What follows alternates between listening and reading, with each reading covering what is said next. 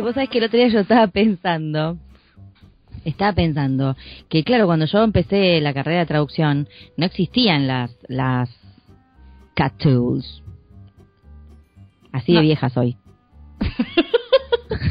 ¿Cuál fue la, cuál fue la primera cat tool con la que trabajaste? Y debe haber sido un Trados. Yo, por ejemplo, WordFast nunca lo aprendí. Fui directo a Trados en ese momento porque Sí. había una- unos cursos.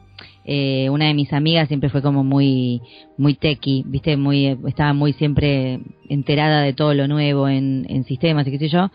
Y estábamos todavía estábamos cursando y me dijo nada, son las herramientas de, de, de traducción, eh, computa- ¿cómo es? Computer Assisted Translation. Translation tools. Bueno.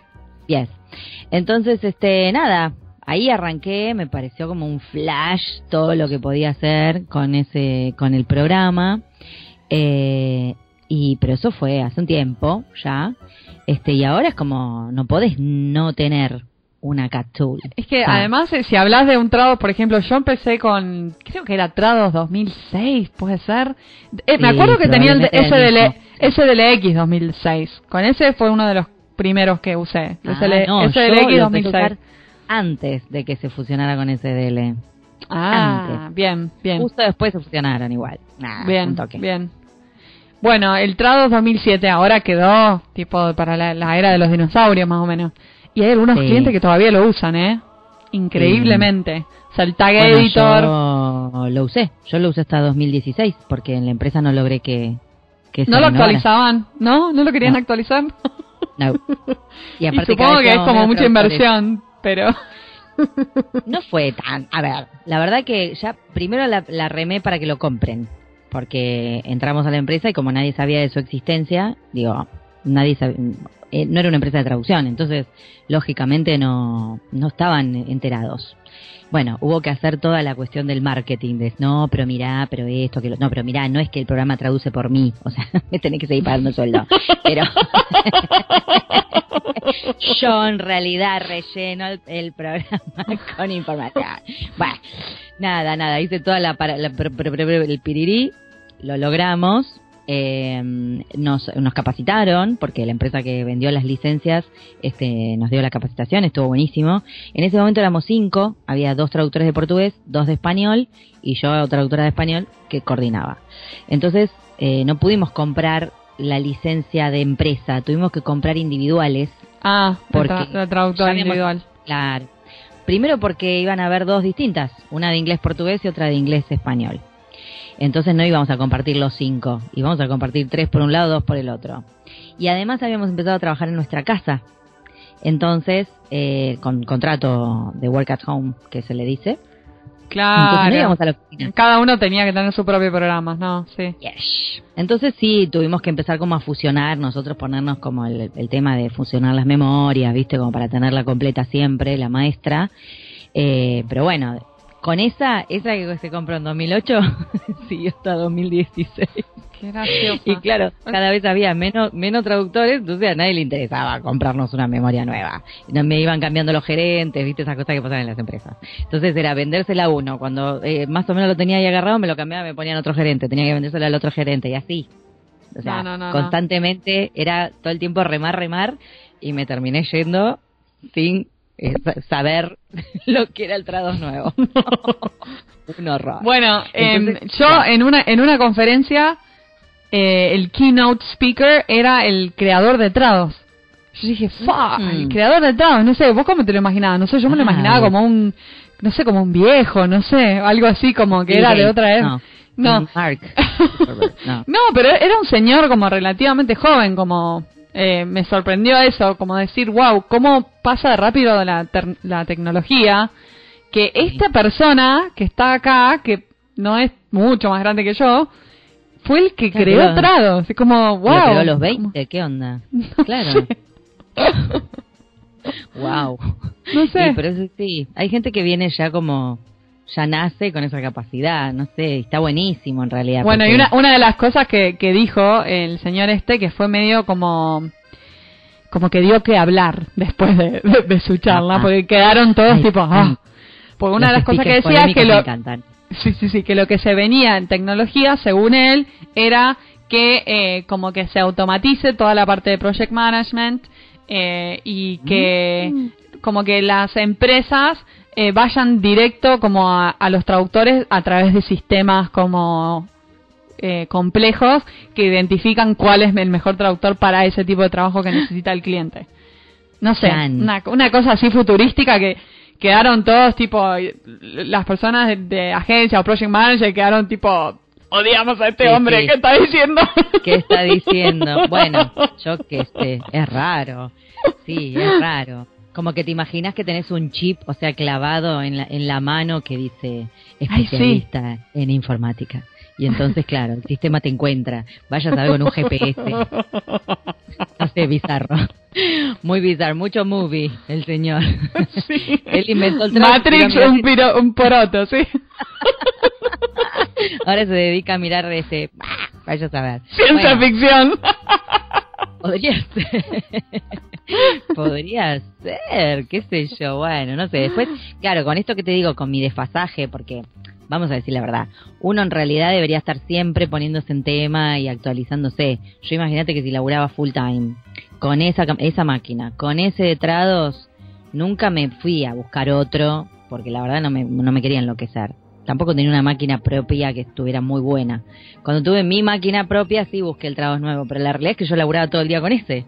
Entonces Claro. es como que tampoco me dediqué a aprenderlo. En cuanto que Sí. fuera de la O empresa sea, tuve que...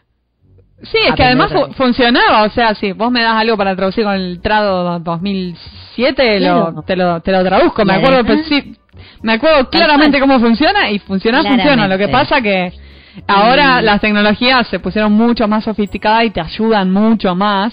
Montón. eh, No, y aparte más. nosotros teníamos, no teníamos clientes, la realidad es que éramos internos, nuestros clientes Claro. eran internos, no tenían la menor idea que teníamos trados.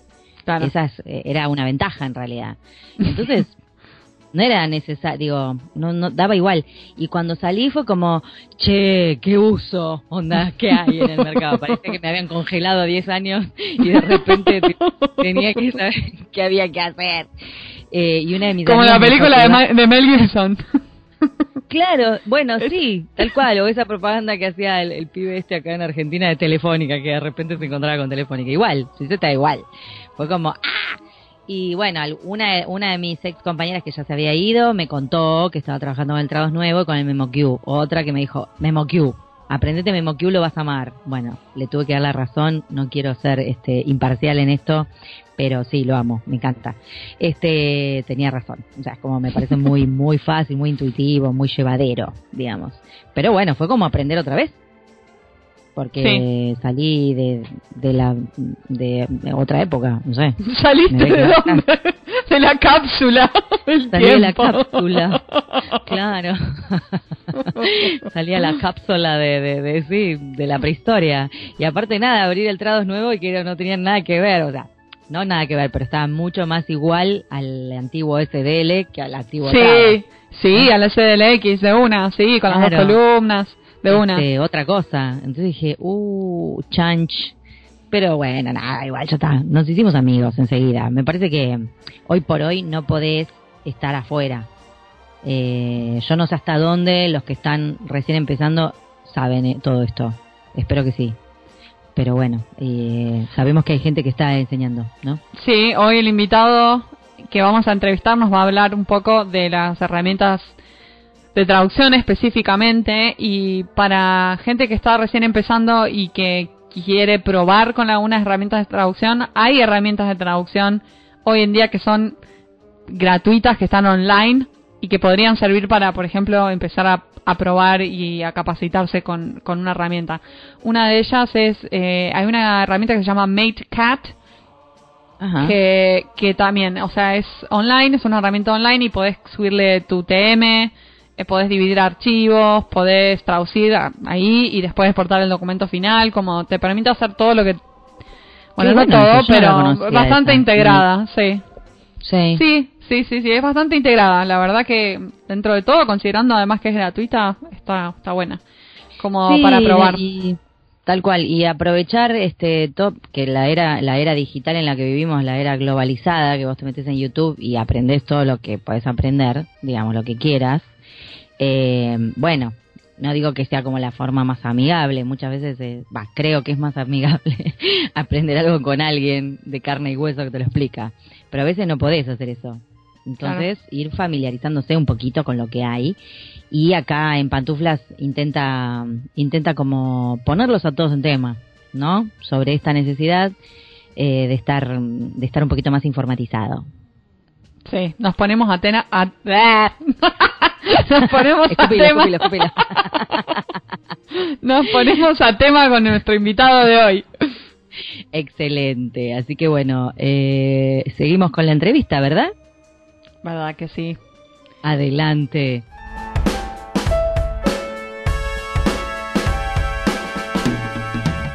Bueno, le damos la bienvenida a nuestro invitado del día, Nicolás Delucci. Nicolás es traductor técnico científico y literario en idioma inglés, egresado del Sofía Spangenberg, alias Lenguitas, en 2001 y es miembro de la ATI. Se especializa en el área de comunicación, información y tecnología, videojuegos, además de trabajar con textos infantiles y cómics, tanto el inglés como el español. ¡Qué divertido esto!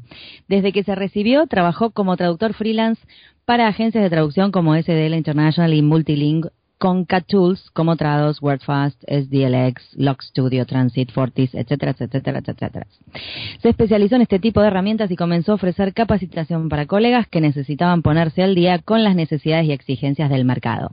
Durante un tiempo dio cursos a través de la ATI y luego lo convocaron para dictar la materia de recursos informáticos cuando se creó el traductorado de portugués del lenguas Juan Ramón Fernández. Con el tiempo se incorporó también para dictar la materia en el traductorado de inglés del Spangenberg y actualmente dicta también en la institución la materia de traducción 1 y el taller institucional de trados, que se dicta gratuitamente a alumnos, exalumnos y profesores de la institución. También trabaja ocasionalmente como consultor de tecnología para agencias de traducción, tratando de actualizarlas y que incorporen herramientas que les permitan trabajar más, mejor y más rápido en el mercado actual. Nicolás se autodenomina un nerd, me encanta, que descubrió la profesión en la que puede capitalizar prácticamente todas sus obsesiones, en especial el amor por la tecnología, la acumulación de datos a primera vista inútiles y la necesidad de resolver desafíos técnicos y lingüísticos. Nicolás sostiene que, independientemente del nivel de empatía informática, entre comillas, que uno tenga, todos podemos aprender a usar las herramientas necesarias en nuestra profesión. No se trata de inteligencia, sino de la actitud y dedicación a aprender. Me encantó. Bienvenido, Nicolás, a En Pantuflas. Muchas gracias. La verdad que para mí me encanta estar acá, me encanta conectarme con colegas y me encanta reencontrarme también con ustedes, porque estábamos viendo que justamente habíamos coincidido en, los tramos en, en algún momento, así que Sí, totalmente. Bueno, de hecho, cuando yo era estudiante hace mucho tiempo, ay, perdón, Mari, eh, el primero que me habló de todo fuiste vos. Claro. Sos como mi, mi gurú. Sí, digamos, eh, me, ha, me ha llevado a hacer justamente eso en muchos casos, digamos. Hay mucha gente que me conoce a mí como el profe de trados. Y algunos no se enteran hasta que hasta que no les enseño a usar, hasta que no empezamos las clases, no se enteran de que soy traductor también, se piensan que soy técnico o algo. Se piensan claro. ¿Y hoy en día qué, dónde ocupas más tu tiempo? ¿En cosas técnicas, en dar clases o en traducir? Y mira, más que nada dar clases, cosas técnicas, por una cuestión de tiempos. Estoy tratando de retomar el tema de la traducción, que lo tengo medio varado desde que fui papá y, eh, digamos, estoy tratando de reincorporarme. Pero lo que más me, ha dado eso por una cuestión de que tiene eh, horarios más flexibles. Claro. ¿no? O sea, yo además estoy, hago toda la capacitación, soporte técnico a distancia, desde casa. Claro. Que también es un game, es un game changer, total, ¿no? Eh, con herramientas como Anidesk, eh, TeamViewer, que te permiten manejar una computadora en forma remota. Y por supuesto, Skype y WhatsApp para, para hablar en tiempo real. Sí, está posta el, el, TeamViewer y el... Bueno, yo me, me, enteré de eso porque vivo con un informático. Eh, pero no, la verdad que no, no sabía que existía esa posibilidad, excepto cuando estás en una empresa, viste, y hay un equipo de informática que me ha pasado también trabajar en empresas grandes y que te decían, bueno, déjame acceder a la computadora y el mouse se mueve solo, viste, es como re mágico. Alguien está ahí como metiéndose. Bueno, ahora esto, eso está más abierto al público general con estas herramientas que vos mencionás. Así que nada, está buenísimo. El que no las conoce, entérense en AnyDesk y TeamViewer son muy buenas herramientas para que alguien te ayude, por ejemplo, con un problema con la compu. Sí, que además no, necesita ser un técnico. A veces es muchas veces, viste, como vos decís, pues, vivís con un informático, pero hay gente que tiene que tiene hijos, primos, sobrinos. Digamos, de, hecho me llama la atención la cantidad de traductoras que conozco que están casadas con gente que trabaja en informática. Ah, no, debería llamarte la atención. Es la pareja cubren las necesidades, porque después también el, informático a veces necesita ayuda con el tema de la, ¿viste? Eh, ¿Qué dice acá? O qué, claro. Con toda la parte de inglés. Me sucede. Negra, negra, negra, ¿qué dice acá? Bueno, ahí voy, ok, ya voy, y así, vamos uno de una oficina a la otra. Pero básicamente yo creo que es una buena pareja porque somos nerds, de distintas ramas, pero somos nerds, ¿no? Por supuesto. somos todos distintos tipos de nerds. Ahora ya no tienen la connotación negativa que tenía hace tiempo. gracias a Big Bang Theory. Sí, gracias a, Big Bang Theory y a, que ha cambiado un poco el paradigma, porque de pronto ya el tema de que te guste la tecnología no es, no es privativo de los nerds. No, tal cual. Además, a los nerds les está yendo re bien en esta era, con toda la informática que es un boom y las startups. Y si trabajas en tecnología, podés hacer, digamos, mucha plata también. o sea que los nerds en realidad ahora resurgieron como la venganza de los nerds. Sí. Más o menos, sí. mejor, porque en realidad esa es una película que no ha superado el paso del tiempo. Es medio creepy de ver ahora. Más en, eh, cerca del 8 de marzo, digamos. O sea, es bastante terrible, pero sí, entiendo lo que vos decís. Además, yo cuando estaba en la secundaria nadie tenía idea de lo que era un cómic y te miraban raro, viste, si, estabas con una historieta en clase, viste. Hoy en día todo, todos los pibes en la secundaria se vieron todas las películas de Marvel y se ponen ahí claro. mejor de serio, todo eso, entonces ya es como que no, no, no dejó de ser un nicho y ya entró a la cultura popular. Entonces, sí, tal cual. Es más eh, Exactamente. Entonces, por eso hay mucha gente que defiende más el hecho de que son, ellos dicen no son nerds, sino que son geeks. Claro, como para diferenciarse. El nerd es academically inclined, ¿no? Viste que tiene más eh, una afición por lo académico. Entonces yo digo, si lo tomo desde ese punto de vista, yo soy geek, pero, pero más soy nerd. Claro. Es buena esa, esa diferenciación, ¿eh? O sea, el geeky es como más de tecnología pura. Geek es más, eh, es lo que se dice un fanático de una de un campo en particular, muy típicamente cosas que tienen que ver con la cultura pop, pero también con la tecnología. Entonces, o sea, acá lo que es el nerd generalmente entra más por el lado de adquirir conocimiento. El nerd es más el tragalibro. El traga, claro. Sí, sí, sí. En cambio, es, más el, el, Hermione. igual, igual hay una discusión permanente, o sea, cada uno debe decir de una manera distinta. Sí. Bueno, pero más, está buena tener casi como una idea de, de, de, si uno entra en la categoría puramente nerd o es un poquito nerd, un poquito geek y eh, históricamente traga, por ejemplo, ¿no? Como yo. Los españoles lo simplifican y dicen son todos frikis. Claro, claro. Porque les gusta escribir friki con i. Para mí es por eso nada más. Porque les gusta escribir así. Sí. Bueno, sí, es de, de, simplificar, nada más. Tanta RAE, tanta RAE, te simplifican todo. Y después te dicen que el, superhéroe se llama Spiderman. Y, ay, ay, ay, ay. Spiderman. me encanta cuando escucho Spiderman, es como que el cerebro me estalla. Pero está bien en realidad, es como se lee. Yo que es como se yo que juego videojuegos, muchas veces he jugado videojuegos con mi mujer porque ella también es otro tipo de nerd, pero también está dentro de la categoría. Y una vez tuvimos que sacar un juego directamente, no lo pudimos jugar en español porque, digamos, eh, hablaban del personaje y decían Spider-Man. Y a los dos nos resultó tan chocante, tan horrible, que dijimos, prefiero desinstalarlo y buscar la versión en inglés. Esas son las cosas que hacemos los ¿Y con, las traducciones, ¿con qué traducciones te encontrás jugando a los videojuegos? De pura curiosidad. O sea, hay, veces que, que te sacás el sombrero y decís qué buen trabajo que hicieron, o, o otras veces decís, che, voy a poner el inglés porque no me gusta. Mira, yo a veces trato de alternarlo, ¿viste? y a veces me encuentro con cosas que son horribles, pero te pasa lo mismo que cuando aprendes a hacer subtítulos, que una vez que estás de otro lado, te das cuenta de por qué ocurren esas cosas. Sí. Había un juego que se llamaba Spore, que vos arrancabas con un microorganismo y te, que iba evolucionando hasta llegar a la conquista del espacio. Y en una parte vos tenías, evolucionado en un animal y vos tenías que armar tu jauría, la jauría de ese animal. Y entonces las instrucciones decían, para agregar eh, nuevos individuos a tu mochila, hace clic con el clic izquierdo. Decía pack, me muero. Porque me en el muero. original decía pack. Ahora, ¿por qué ocurre eso? Porque la persona generalmente cuando tiene que traducir, le mandan un Excel que tiene todas cadenas de texto y vos no tenés nada de contexto. No, no tenés saber. contexto, no tenés referencias visuales, entonces, qué sé yo, Y ese era- puede. Y ese era probablemente uno, de- uno de estos eh, términos comodín que aparece en una lista sin contexto y la persona lo traduce. Ve la palabra pack y asume que se trata de mochila. ¿Mm? Claro. Claro, claro. No, otro, Claro, otro factor son los que- tiempos, porque quizá un traductor eh, tendría que preguntar ante la falta de contexto y algo que puede darse a, a algo ambiguo. Pero a veces la falta de tiempo, no hay tiempo para hacer consultas, tiene que salir, tiene que salir, tiene que salir y bueno, sale sale mal.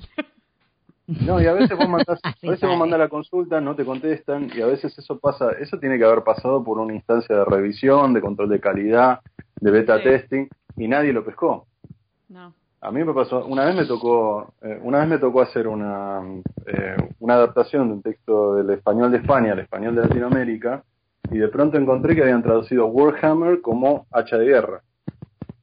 Y vos decís, ¿cómo hace una persona para llegar a ese error? Porque Claro. incluso si lo traducí literalmente es un martillo de guerra, Tal cual. no se entiende. Pero bueno, No, son claro. situaciones que pasan. Eh, a mí lo que me pasa justamente es que eh, se ven este tipo de errores, eh, este tipo de cosas, y la gente le echa la culpa a las herramientas como Trados. Porque dice, el problema es que, claro, Trados te extrae el texto, vos trabajás sobre las unidades de traducción separadas, que son oraciones completas, y como no tenés el contexto, no tenés el formato, todo eso, terminás cometiendo ese tipo de errores. Y lo que yo digo, no, porque si vos haces bien el trabajo, si vos haces bien la revisión, si vos controlás, no pasa eso. El problema no es que la herramienta sea mala, el problema es que estás usando mala, estás usando mal la herramienta. Claro, aparte si, te mandan, claro, vos. si te mandan el, el problema sos vos, no soy yo, sos vos. Eh, si te mandan el original, mínimamente tenés que mirar el original, o sea, digo, a- otra diferente es lo que ustedes dicen, no tenés contexto, no tenés el video, no sabes qué es. Igual a mí me llamaría la atención una mochila de perros, ¿me entendés? Pero digo, qué sé yo. Claro. Y hablando, no. de, hablando de las herramientas, eh, ¿qué herramientas tiene que tener hoy en día el traductor sí o sí? O por lo menos eh, una o dos que son las principales o las mejores en el mercado. Y otra pregunta más con respecto a las herramientas. ¿Qué pasa con traductores que recién empiezan y quizá no tienen eh, tantos eh, fondos para invertir en programas? Eh, ¿Hay algunas herramientas gratuitas eh, que se puedan usar? Bueno, en primer lugar, yo lo que creo es que, digamos, cualquier traductor, como lo enseño en la, en la clase de herramientas informáticas, digamos, primero tenés que tener un muy buen conocimiento del procesador de texto, digamos, pero no solamente el procesador de texto en sí, sino las herramientas de revisión y corrección, las plantillas, los estilos, digamos, todo eso te, va a, te puede salvar la vida en cualquier momento y son cosas que necesitas aprender sí o sí. Eh, el tema de cómo trabajar los textos y prepararlos cuando vienen en PDF y convertirlos a Word, por ejemplo, porque digamos hay herramientas que te dicen podés trabajar acá directamente en PDF, pero el resultado es terrible. No, no, no funciona como, como debería. Entonces tenés que saber cómo convertir y además cómo preparar el texto para poder traducir. Claro. Eh, y después, mínimamente tenés que manejar por lo menos una herramienta de traducción asistida. Sea WordFast, sea eh, MemoQ, sea Trados. Toda, alguna de esas herramientas tenés que poder manejar, porque una vez que manejas una ya no es tan difícil incorporar las otras. Claro. Porque de hecho en las últimas versiones los programas se parecen muchísimo. Sí. Sí, es cierto, cada vez más parecido, ¿cierto? Lo que nosotros hacemos en el, en, el- en el Lengüitas enseñamos Trados porque, eh, digamos, es una de las que más presencia tiene en el mercado. Especialmente acá en Argentina la piden mucho. Digamos, Mira. y yo lo que les digo a mis alumnos es, tal vez no es la herramienta más sencilla de usar, en herramientas informáticas yo les hago una introducción a WordFast, que es más sencillo. Digamos, no, Trados no es la herramienta más sencilla, en algunas cosas es contraintuitivo, pero, digamos, una vez que aprendiste a usar eso, el resto parece sencillo. Entonces, a la, le, le sacás partido. Ahora, para la persona que recién empieza, obviamente hay alguna que otra alternativa gratuita. Por ejemplo, WordFast tiene WordFast Anywhere, que es una versión online encima, es un programa basado en la web. Vos accedes a través de una página web y tenés todas las funciones del programa en el navegador. Y esa es una muy buena herramienta, digamos que tiene que no tiene limitación de, espacio, que no tiene limitación con la cantidad de unidades de traducción como tiene la versión demo de WordFast y eso te permite trabajar ah, de, una forma muy sencilla. Después con el tema de los eh, la parte ya de conversores de PDF y ese tipo de cosas ya es un poquito más complicado. Yo soy parcial hacia eh, Nitro PDF y Avifine Reader, pero también hay algunas versiones, hay, algunos programas eh, gratuitos que son tal vez un poco limitados. A veces, el, el, por ejemplo, el Avifine Reader, si te compras una impresora multifunción, ya te viene una versión del programa, ese o del Omnipage, digamos, y con eso... Tengo una pregunta de... Perdón, tengo una pregunta de, con los PDF, porque tengo entendido que, por ejemplo, los conversores online habría que tener cuidado si es material confidencial, no se puede poner en la web para convertir. Esto es así, ¿no? No, eso, eso era justamente a, lo, a lo que iba a ir, digamos. Eh, la, yo le recomiendo a mis alumnos que no lo usen, porque nosotros no sabemos qué información se queda el sistema ese online de conversión. Y además, además no te permite personalizarlo, digamos. Eh, el, resultado, el resultado no va a ser bueno, pero de por sí ya cualquier cosa que está, eh, que está basada en la web, digamos, puede, puede llegar a tener un problema con el tema de la confidencialidad. No así, el, eh, no así el WordFast Anywhere porque trabaja de otra manera. Pero, por ejemplo, cuando vos usas una herramienta de traducción automática, le pones un complemento de, Google Translate a Trados, por ejemplo, o WordFast, eh, podés estar rompiendo el contrato de confidencialidad con tu cliente. Porque vos le estás mandando información a Google. Y además Google está recopilando cómo, cómo estás traduciendo vos para mejorar su, eh, tu motor de, traducción. Entonces eh, yo no quiero darle de comer a Google. No creo que necesite mucho, no, necesita que yo le dé de comer tampoco, pero... No, tal cual. por una cuestión hace, hace poco una, hubo un escándalo en la industria de la traducción por, por esto mismo, porque la empresa de translations.com estaba usando material de este cliente en su machine translation y eh, era, o sea, era público. el material ahora era público y era en realidad material confidencial, entonces hubo como todo un escándalo. Claro. Y la verdad que debería ser, digamos. Ese tipo de cuestiones también hay que meterse porque a lo mejor cuando uno eh, cuando uno se mete a usar la, herramienta de Machine Translation, que a veces accede a esto, digamos, uno está eh, pone el contrato de licencia y en el contrato de licencia dice que, eso que ellos van a utilizar esa información como se les ocurre y la pueden vender a terceros pero la gente no lee el contrato de licencia. Nadie lo lee, tal cual. para los que están escuchando y no saben lo que es el contrato de licencia, es cada vez que instalaron un programa o que entraron a un sistema, de una red social o algo por el estilo, es esa lista de cosas largas que dice aceptar, no aceptar. Ustedes le ponen aceptar y no leen. Bueno, ese es el contrato de licencia. Es eso. es ese que te da fiaca de bajar el guion, el, el coso, el cursor para leer. Y porque, porque no lee. A mí me, me ha tocado traducir contrato de licencia lo cual me resulta especialmente difícil porque yo no soy traductor público, siempre lo, lo, aclaro y lo pasa por una persona que lo revise, todo eso, pero no se me escapaba la, la, ironía de decir, me está costando tanto traducir esto que no lo va a leer nadie. Bueno, eso es lo que pasa con el, con el idioma leguleyo. A mí me, a mí me, bueno, yo tampoco soy traductora pública, entonces obviamente me cuesta. Pero a veces digo, esto está escrito así a propósito, porque no quieren que nadie entienda lo que está firmando. ¿Cómo puede ser? Palabra tan difícil, oraciones de 20 líneas, please. Tipo, hacémela más fácil. Nada, nada, son, son realmente difíciles.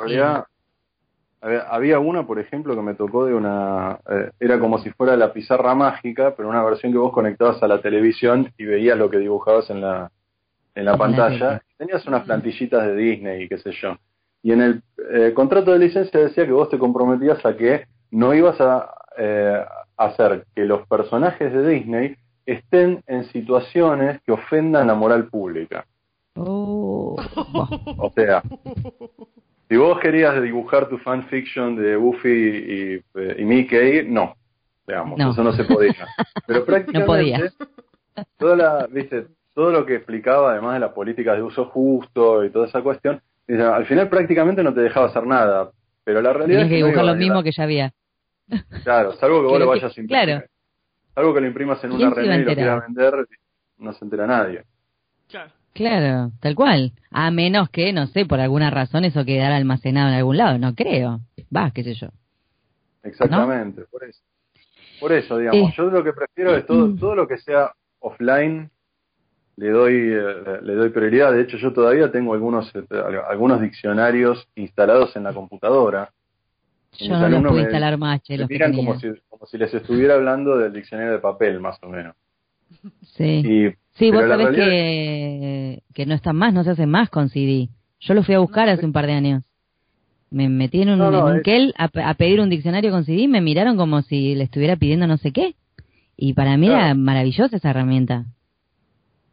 Totalmente. Una- mi computadora directamente no viene con CD, o sea, no puedo poner CD. Ah, me- Bueno, algunas ya no le, no le ponen, es verdad, algunos no le ponen lector, tenés que tener aparte. No. Esta que la sí, que tengo yo podés medio poner en un- grande, entonces tiene. En un, lo sí, puedes poner en un externo. pendrive, puedes, podés usar eh, Claro, imágenes en un disco, digamos. Tenés, eh, son todas cosas que aprendí jugando videojuegos, justamente. ¿No? Claro. Pero la cuestión es que, digamos, eh, sí, nosotros estamos. Yo, yo soy de una generación que arrancó con el CD y que recién arrancaba Internet cuando yo estaba cursando. Eh, digamos, esos Claro. son. eh, yo, los alumnos que tengo en el Lengüitas terminaron la secundaria el año pasado. Mi amor, claro, no. O sea que, Ya son vienen, ya vienen con Ya otro sistema operativo. Yo ya les pregunto, ¿viste? ¿Ustedes se acuerdan en una época en la que no tenían internet de alta velocidad? Me dice, dice, ¿qué, qué otra internet hay? Me. No, no. Ah, claro. o sea, Aquí nunca, vivieron la, la conexión al modem esa. Claro, Ay, claro. el ruidito. Dice, Ya me, me va a tocar gente que no que hace rato que no, que, que- o sea, que no conciben una, una época en la que no tenía un smartphone. Claro, Ya me ha, por supuesto. gente que no sabe, me ha tocado gente que no sabe usar el mouse porque usó toda su vida computadoras portátiles con touchpad. Wow.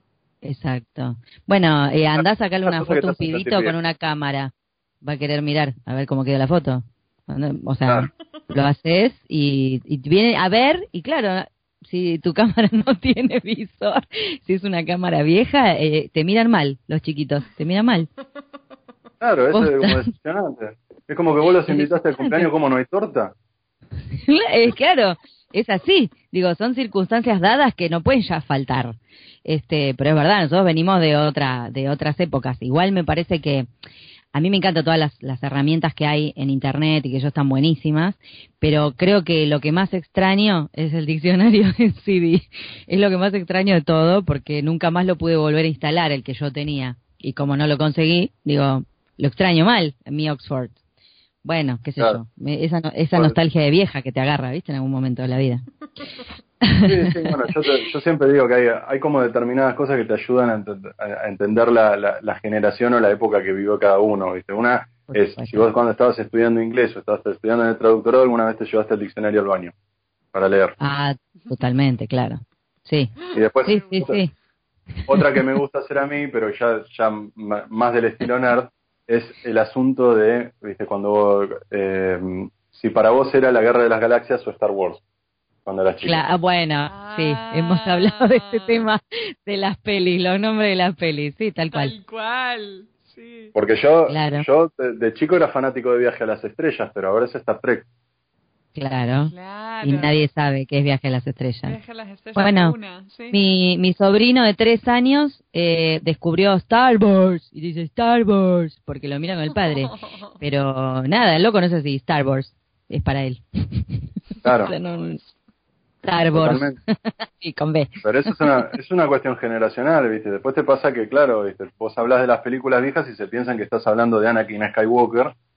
Y no, vos estás hablando de Luke Skywalker. Dice, ah, no, son las viejas viejas.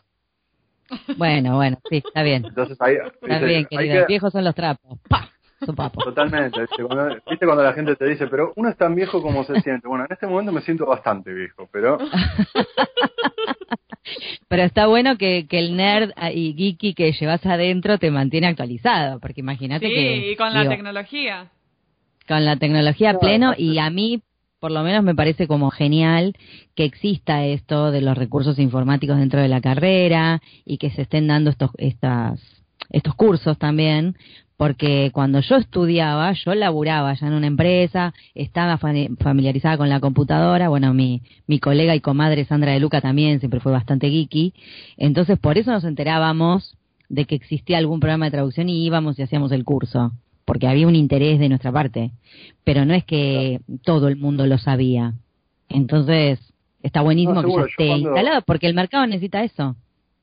yo cuando entré, cuando entré a traductorado, entré con el programa que en ese momento era nuevo, regresé en el 2001, digamos, y ahí estrenábamos herramientas informáticas. Era la primera vez que se daba la carrera, en la carrera y en la historia, la materia esa. En el lengua recién lo incorporaron hace relativamente poco. Es que en Sí. muchas Y- universidades todavía no, no está como materia. Algunas tienen algún que otro curso, pero hay muchos traductores que terminan la carrera y todavía no saben usar Trados o cualquier otro programa. Lo que pasa es que al principio pasaba que, la, que se consideraba que no era obligatorio. Después, se, hoy, hoy en día te dicen, bueno, pero los pibes ya saben usar la computadora, si tienen computadora desde que, desde que nacen más o menos en la casa. Claro. Pero el tema es que eso no Pero significa no. que la saben usar. Exacto. Como- no. O sea, vos dices, gente, yo, pero yo usé el Word y aprendí a usar el Word en, eh, en, eh, en la secundaria. Y yo digo, sí, pero ¿sabés usar el control de cambios? No. Entonces, No. Ujú. ¿cómo vas a hacer? Claro, Bueno, ¿viste? ¿Qué eso es exactamente, sí. Perdón, seguí, seguí. No, no, que, que digo, vos tenés a, la, de pronto te mandan una traducción, vos haces una traducción y tenés la Mm. suerte de que te mandan la traducción corregida, pero ¿qué vas a hacer? ¿Vas a ir línea por línea para ver qué, eh, qué, qué te corrigieron? No, Claro. si tenés una herramienta como el comparar y comparar, do- eh, combinar y comparar documentos de Word, podés ver exactamente qué fue lo que te cambiaron. Exacto. Exacto. O sea, Es algo que te, te toma dos minutos hacerlo, como mucho, y te ahorra muchísimo tiempo después. Sí, sí, sí. Y te digo que es, es posta que yo conozco gente más joven que no, no conoce estas herramientas de, de Word. Y para mí son un básico. Bueno, sí, quizás tiene que ver con los laburos que tuve. Pero, pero es como, es esto, que todo el mundo tiene computadora, todo el mundo usa la computadora, pero no todo el mundo, yo me acuerdo cuando yo era chica y apareció la computadora en las casas, mis viejos fue, tenés que aprender computación para el mercado laboral. Bueno, listo, y me mandaron a aprender. Yo no sé ahora cuántos pibes se dedican a aprender posta para estar preparados. Es como que cada uno va y bueno, lo va aprendiendo en el camino. Y un montón de cosas no se saben. O PowerPoint, que parece una pavada, porque por ahí es el- Excel, el, Excel programa más pedorro para hacer una... Bueno, Excel ni hablemos. Yo mandé un Excel hace poco a un grupo de teatro y quedaron todos, todos, wow. Ay, pero sos contadora. No, mi amor, es una planilla. Esto suma, o sea, ¿para qué te vas a poner a hacer cuentas? Por favor, te pido. Eran actores, bueno, los perdonamos. Pero, digo, No, pero a así como nos cagan a todos por no saber usar el Excel y hacer cuentitas. ¿Viste? Digo, Fontana Rosa, Fontana Rosa tenía una frase que decía el que no sabe es como el que no ve. Y justamente la- a- acá pasa que hay gente que se sorprende por cosas que hago y yo digo, no son cosas tan complicadas, son cosas que vos lo podés googlear y ya está, pero la gente tiene como un, como un cerramiento en la cabeza. Yo lo que es lo que llamo empatía Claro. informática. ¿Viste? Hay gente, nosotros entendemos lo que es la facilidad para el idioma, porque elegimos una carrera, eh, digamos, si, si no tenés facilidad para el idioma no elegís doctorado. no, Eh, claro. Hay gente que tiene facilidad para los deportes, yo no la tengo, digamos, y hay gente que tiene facilidad con la computadora, cosas que le resultan, viste, que es lógico, que puede hacer las conexiones casi inmediatamente, que puede suponer, digo, bueno, a mí mucha gente me pregunta algo y yo digo, no sé, pero déjame que te lo averiguo, y que a lo Claro. mejor en una búsqueda de cinco minutos ya, ya me doy cuenta porque sé por dónde tengo que ir. Hay como una cadena lógica que te, que te guía digamos, la gente que no tiene esa, esa, esa empatía informática, dice, toda, eh, dice, toda la información le, pare- le parece como magia. digamos. Sí, Y- y sí, a. Veces no, a veces no entiende, no, no, no entiende los límites y no razona a veces cuando te, cuando te hacen las preguntas. Hay una anécdota que yo repito mucho, la cuento siempre en clase, que fue una vez en la clase de herramientas informáticas, una alumna se me acercó, era, a ver, una, una mujer de, tendría cuarenta y pico de años, soy muy malo para determinar la edad de la gente, pero supongamos que tenía cuarenta y pico de años, y me pregunta, dice, yo te quería hacer una consulta porque a mí me preocupa, no sé si, ¿puede ser que un hacker me esté robando la tinta de la impresora? Y yo me No. quedé, y al principio digo, a ver, déjame ver si entiendo tu pregunta. En el fondo están todos los compañeros cagándose de risa. Es muy buena. Es muy buena. Es muy digo, buena. pero, o sea, es la no, paranoia no, vos llevada a no un, sabés- a un nivel. No. Y yo le digo, pero vos entendés que la, que la, la tinta es algo físico y a través de Internet se pueden transmitir datos nada más.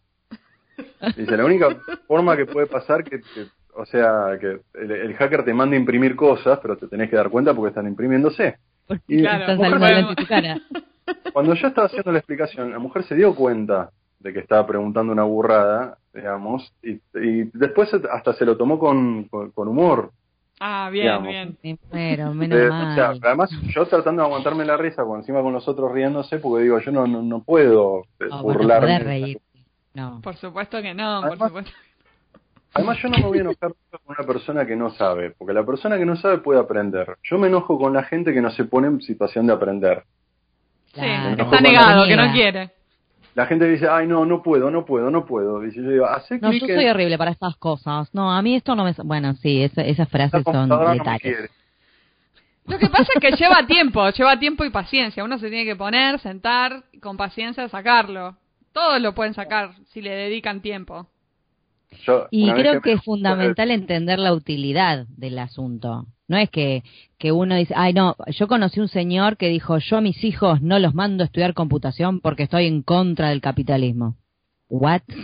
Señor. Sí. Entonces, Bueno, claro, digo, claro, vas a escuchar un montón de, de cosas así, digo, ¿y con, cuál es el sentido si estamos rodeados de, de, es como si yo estuviera en contra del capitalismo y saliera a, al supermercado a cambiarle fichitas de, de ludo, no sé, o sea, es, estamos adentro de un sistema que funciona así y salís a laburar y la realidad es que nada, se usan estas herramientas, se usa la computadora, se usa el, el Word. Entonces, ¿con qué, ¿con qué necesidad te vas a seguir negando? ¿Para qué?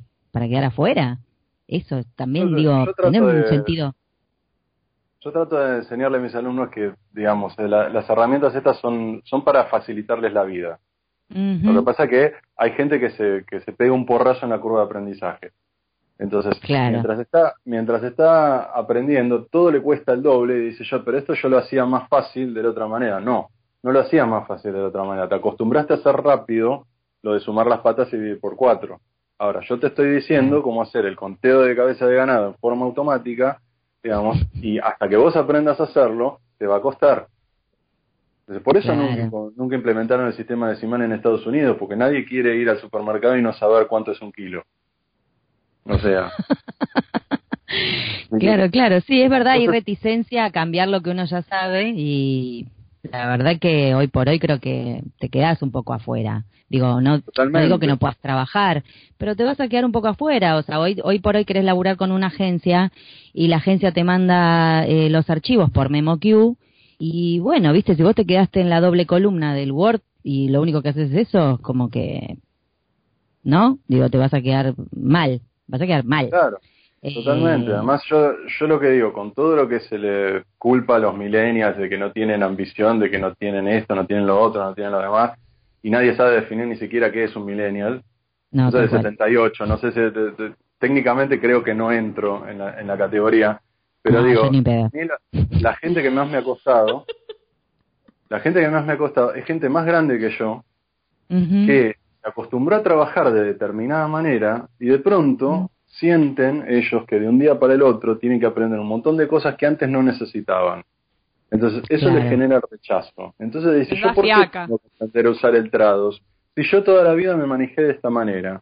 Y yo le digo, bueno. ¿querés seguir trabajando? A veces es una situación que si no trabajas con esto no puedes trabajar. Entonces, Claro. sacale provecho. Yo le digo, trato de hacerles ver que digamos hay un montón de cosas que puedes aprovechar. Por ejemplo, hay gente, incluso gente que sabe usar el Trados, el MemoQ, el WordFast y todos estos, por ejemplo, no usan el módulo de terminología. Claro.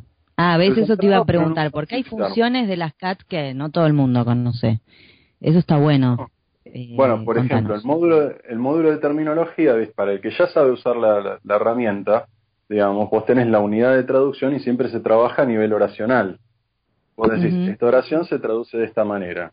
Si la oración viene con una, con una leve modificación, te dice esto es una coincidencia parcial y vos lo corregís. Y así, lo vas, así vas reciclando tu traducción. El módulo de terminología trabaja en forma independiente de eso y si detecta una palabra, te dice, esto está en tu glosario y se traduce así. Y cuando vos lo empezás a escribir, te lo autocompleta, como el autocompletar del celular, pero bien. ¿No? no que te pone otra cosa, te lo pone de la lista. Dice, y yo lo que, lo que le digo a todo el mundo, vos pensá las veces que trabajaste con un glosario. Vos tenías que identificar, viste, cuando veías una palabra que no conocías, la buscabas en el, en el glosario y la ponías. ¿Qué pasa si vos estás acostumbrado a usar una terminología distinta y no te das cuenta? Y pones un término por otro. ¿O qué pasa, digamos? Sí, un sinónimo, claro. Vos que te aparece la palabra file, y la palabra file se puede traducir de 80 mil millones de maneras distintas. Pero vos estás en un contexto electrónico y decís, bueno, file es archivo, pero resulta que en el glosario dice fichero. Claro. vas a mal. Esto lo que hace es automatizarlo. Si la palabra la detecta, te la marca y te dice esto se traduce así y te permite autocompletarla cuando la estás escribiendo. Así que sí, es, eh, un término como desoxirribonucleico, tampoco vas a tener problema de tipearlo.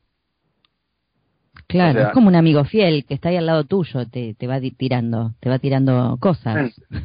Me encanta eso. en vez del amigo invisible, es un amigo que te ayuda. La fusión terminológica es tu amigo fiel. Me encanta. Tu amigo fiel. Ahí, tienen para una próxima canción. Sí, ahí va. ¿Cómo es la, de nuevo? Tu amigo fiel. fiel, claro. Tu amigo fiel. Listo, sale. La anoto. La anoto para la próxima. Para mí que vende así, ¿eh? Ah, sí. A mí me... Maneras, maneras de conquistar. ¿Fanático de qué? Soy muy fanático del stand-up también, ¿viste? Soy ah. eh, amante, absoluto de George Carlin y Patton Oswalt. Ah, mira. Esos son tus prefes. Esos son, mis principales referentes, digamos. Pero Carlin es como palabras mayores. Es como, no, no, Carlin es un dios. Sí. A mí todo el mundo que me habla, yo cuánta cuánta gente me hablaba, viste, pero a vos te debe encantar Jerry Seinfeld. Y yo digo, mira, Jerry Seinfeld todo bien con Jerry Seinfeld, pero vos viste a George Carlin una vez. Vos lo viste, claro. Sí. O sea, hemos hemos hablado del stand up con otro invitado. Ya no me acuerdo si fue al aire o no, eh, porque a mí particularmente me gustan los estandoperos de afuera también. Em, hay, hay una cuestión de, de, de, temas, ¿no? Que son como más interesantes. Carlin era bien crítico de un montón de cosas. Era, no sé si se murió. ¿Se murió, no? Sí. Murió, sí, sí. Sí, eh, me gusta mucho Gervais, que es como bastante polémico, pero me gusta, pero es muy bueno. Eh, y nada, otros. Cada vez que aparece algún especial en Netflix lo miro, pero nada, no todos me gustan, no todos. bueno, mira, justo en tema, hay un monólogo de George Carlin con el que arrancaba una, uno de esos especiales que se llama I'm a Modern Man. Que es muy bueno. Ese realmente, realmente se lo recomiendo a todos ya que estamos en la cuestión terminológica, tecnológica y de, neologismos.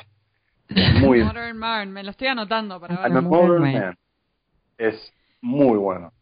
Es irreproducible realmente, pero la verdad que lo vamos a, lo vamos a vale la pena. Pero bueno, lo que, digo, esta cuestión de esta cuestión terminológica a veces te ayuda con un texto que tal vez no tiene tantas repeticiones, pero tienen muchísima terminología. Eh, hay muchos textos técnicos que a lo mejor no se repiten frases exactamente iguales, pero la, la, terminología, ¿viste? como puede ser, por ejemplo, las patentes médicas. Sí, en, en traducciones médicas de una, sí o todo lo que tenga que ver cuando tenés, había una traductora, por ejemplo, que, que hacía textos para Interpol y que tenía, por ejemplo, viste todos los nombres de las organizaciones. Que ella, ¿viste? Claro. antes de usar el traductor, lo que tenía era una lista en un archivo que copiaba y pegaba. O sea, era lo que, no, lo que es se un llama plomazo. una, una caveman macro, ¿no? Claro, Caveman Macro. Muy bueno. Macro. Vamos a tener que empezar a armar un glosario con nuestros invitados, porque que todos nos, nos están tirando términos interesantes. Estamos inventando. ¿Cómo le habíamos dicho? El, el, el- no, ya no me acuerdo. Bueno, le habíamos puesto un nombre. El, el, fraseo, el fraseólogo, el fraseol... Bueno, no me acuerdo. No importa. Traductólogo, el traductómetro, el traductómetro. No, el traductómetro era otro. Era el que medía lo que la pregunta esta del éxito como traductor. Cuán bueno, cuán bueno estaba tu Ahí va. traducción. Ahí va. Pero este va para las frases, está muy buena. Este, sí, no es un plomazo y realmente la gente cree que copiar y pegar no lleva tiempo, lleva tiempo y ganas un montón de segundos si te la vas a pasar copiando y pegando en un texto. Sí, además da mucho más lugar a un amigo error. fiel. Sí. Por supuesto. Exactamente. Nicolás, Después, por ¿cuáles ejemplo, otra... Perdón. Decí, decime. No, no, te iba a preguntar los errores más frecuentes que cometen los traductores eh, al usar las cactuls. Bueno, en primer lugar, la gente no se organiza para trabajar. Yo siempre a mis alumnos, esta es una de esas especies de máximas que les digo. Primero vos tenés que saber qué es lo que tenés que hacer, después tenés que averiguar cómo lo vas a hacer y recién después ponértelo a hacer. Ujú. Esta es la, la versión resumida, digamos. Entonces lo que yo le digo, cuando vos vas a trabajar con trados, por ejemplo, primero tenés que preguntar cómo es el texto, ¿viste? a quién va dirigido, todas las preguntas que vos haces siempre para cualquier tipo de traducción. Pero después tenés que ponerte a preguntar con qué versión van a trabajar, cuáles son los pares de idiomas, si ya hay una memoria de traducción o tengo que, o, tengo que crear desde cero, si ya hay un glosario o no. Digamos, y una vez que tenés cubiertas todas esas preguntas, organizás tu trabajo en función de eso. Hay gente que, por ejemplo, me, me llama desesperada en una situación porque dice, claro, a mí lo que me pasó es que me dijeron que podía trabajar con cualquier versión de Trados y cuando yo mando la, la- la versión para que la corrijan, la persona que trabaja en la corrección tiene una versión anterior y no lo puede levantar. Uf, Entonces, digamos, eh, ¿qué pasa? La persona que organizó todo preguntó, dice, pero eh, ¿la versión 2007 y la versión 2006 son compatibles? Sí, digamos, o más bien sería, por ejemplo, la versión 2009 y la 2017. ¿Son compatibles? Sí, pero digamos, no son retrocompatibles. Entonces, a lo mejor vos, vos agarrás la, la- versión vieja, o sea, o se puede preparar todo de determinada manera para que todos puedan ah, trabajarlo, pero tenés que hacerlo antes, no después. Si no te lleva un problema. Si no también pasa, viste, que cada uno trabaja con dos pares de idiomas distintos. Yo traduzco de inglés a Estados Unidos, de inglés de Estados. Unidos a español de Argentina, y el otro lo pone para español de México. Y después las, las memorias no son compatibles. Exacto. Se puede Sí. importar y exportar, se puede arreglar eso. No es, no es que no, no tenemos forma de volver atrás. Pero todo eso se pierde, se pierde mucho tiempo Se pierde se atrasa. tiempo. Entonces hay gente que dice, claro, yo mm, al final terminé perdiendo mucho tiempo usando el Trados y perdí el cliente, entonces nunca más lo quiero usar en mi vida. Y yo digo, si lo usás bien no te Mm. pasa. Claro, lo que pasa es que ahí no no es no es todo una cuestión del, del del programa, digo, va en uno también, porque uno por ahí en el apuro, en la desesperación se lanza y tiene que haber una preparación de lo que vas a hacer y todas las preguntas que te surjan. Lo que pasa es que bueno, pues uno en la práctica, bueno, a veces se olvida o entra en esta cosa de ah ya ya ya ya ya me pongo a trabajar. Claro, hay poco tiempo, hay poco tiempo, me. Claro. Sí. En Y entonces ahí es donde mucho- cometes los errores. Exactamente. Y ahí, viste, a mí me ha pasado de gente que me dice, mira, necesito que, que me instale, me configures y me enseñes a usar el Trados porque tengo que entregar un texto de 10.000 palabras para el lunes. Y yo le digo, bueno, lo primero que tiene que hacer es cancelar el proyecto, pedir una prórroga, porque, o sea, lo que me estás pidiendo no es posible. Y no, Y la gente se claro, enoja. claro. Se enoja, digo, pero yo no fui el que asumí la responsabilidad del proyecto. Digamos, entendeme que no, no es eh, no, no es una cosa que te digo, ¿viste? Te- ¿cómo, se, ¿cómo pongo el texto en negrita? Eh, Apretar control N, listo. ¿Entendés? Eh, Lleva tiempo, ¿viste? Cambia, porque además pasar de traducir sin una tool a traducir con una tool requiere No, además un no. cambio en la forma en la que vos ves el texto. va en contra de lo que te enseñan en el traductorado, porque en el traductorado te dicen, tenés que ver el texto como un todo, tenés que pensar en el párrafo, tenés que pensar en el texto entero, dice, y de pronto acá te dicen, tenés que, tenés que darme la traducción de esta oración. Claro, pero es como es como decir, bueno, vengo me vengo a comprar un auto para manejar por primera vez para irme a la costa. Es lo mismo, digo, nunca te subiste un auto, nunca manejaste, te vas a ir a la costa. O sea, es como hay que tener una conciencia de que si vas a agarrar algo nuevo que no conoces, que no sabes lo que puede suceder, no puedes agarrar un, un laburo. Igual hay mucha gente que es así de kamikaze. Eh, está buenísimo que, que, alguien lo vaya diciendo ya desde la instancia de estudiante. Eso no quita que después sucedan esas cosas igual. Pero... yo también cuando arrancaba, pero tenía más que ver con el tipo de proyectos que, aceptaba. Me pasó de aceptar un proyecto de traducción automotriz cuando no sé nada de auto, no sé ni andar en bicicleta. Claro. como es, eh, fue un desastre, fue un desastre lo, lo que hice con esa traducción y nunca más agarré nada que tuviera que ver ni periféricamente con coches. Claro, son las cosas que uno aprende. Quedaste, quedaste traumado. Al principio, al principio aprendes a los golpes, es así. Pero sí, bueno, bueno que el que se quema con el caño de escape. ¿Eh? Ahí está, no pasa nunca más atrás de un auto. Claro, exactamente. Bueno, me, eh, estamos llegando ya como al final de la entrevista, Nico, no te queremos sacar más tiempo. Eh, contame cómo alguien, alguno de los que esté escuchando, puede enterarse eh, de los cursos que das en el Lengüitas para Trados. ¿Algún estudiante o alguno que ya está trabajando y quiere saber? a distancia, no sé si haces webinars. O a distancia, ahí va. Bueno, en realidad, o sea, eh, los los cursos a distancia se pueden comunicar conmigo, eh, mi, dirección de, correo electrónico que es nicolásdeluqui, chi, arroba gmail.com. Digamos, si no me pueden ubicar en, en, Skype como Nate Chaos con K, que bueno, en el momento parece una buena idea. Exacto. Sí, bueno. Eh, no sé si alguien se va a acordar de ese, probablemente te escriban al mail. Sí. claro, por eso, más fácil el correo electrónico. Eh, digamos, en el caso de cualquier alumno, exalumno o profesor del Spangenberg, tiene el taller de en taller institucional de trados que dura un cuatrimestre y que se pueden anotar, es completamente gratuito. Perfecto. Y después, por supuesto, también, eh, también están los, talleres que dicta la ATI, que siempre tienen profesionales muy, muy buenos. Yo creo que en algún momento el taller de trados de, de la ATI, que en algún momento daba yo, eh, lo, empezó a dar eh, eh, Martín Chamorro. Martín, sí, que ha sido invitado también nuestro. Y que bueno, yo no lo, no lo conozco como, profesor, pero tengo muy buenas referencias de él, digamos, y la verdad que los talleres de Lati, cualquier taller que se haya dado más de dos veces, vale la pena, porque digamos, no, este, si el taller no funciona, no continúa. Perfecto. Se, toman, se toman muy en serio el, el feedback de los alumnos. Así que, digamos, después de eso, por supuesto, siempre, le, como le digo a mis alumnos, en, en YouTube ya hay canales oficiales de SD Letrados, de MemoQ y de WordFast, que son muy buena información para arrancar, y las versiones demo de los programas y los sitios web de, de los programas tienen también información sobre para todo aquel que quiera aprender por su cuenta. Digamos, yo nunca hice un curso de computación, digamos, todo lo aprendí por mi cuenta.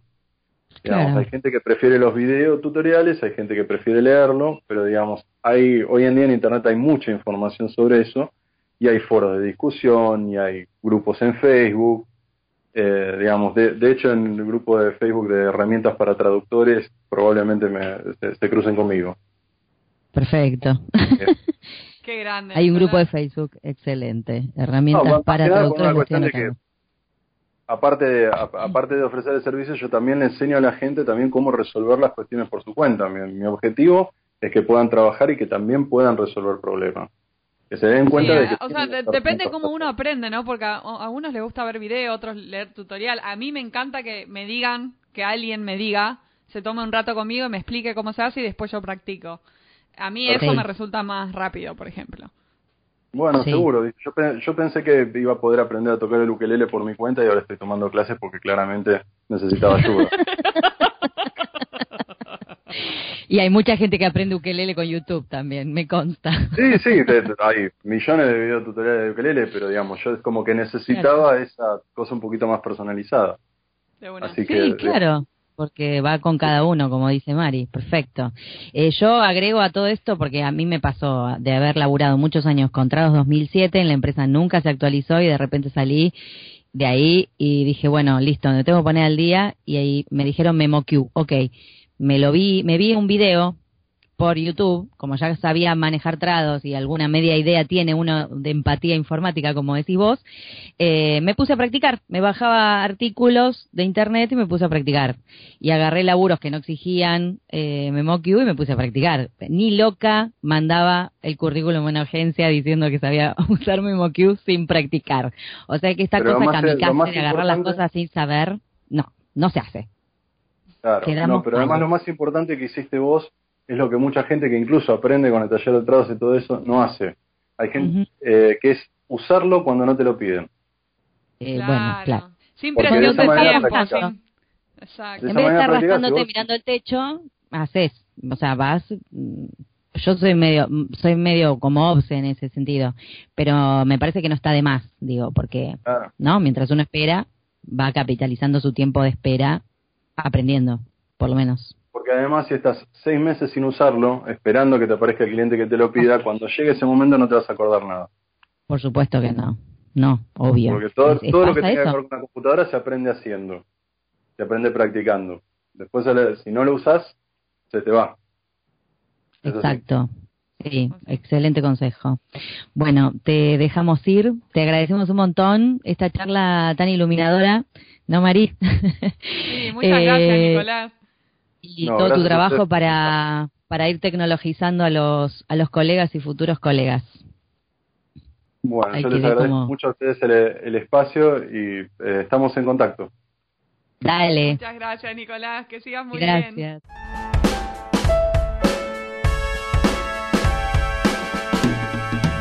Este fue un nuevo episodio de En Pantuflas. Podés encontrarnos en la página en-delmediopantuflas.com y suscribirte a nuestro podcast desde iTunes, Podcast Addict o la tienda de podcast que más te guste. Prohibida su reproducción en el territorio de Argentina,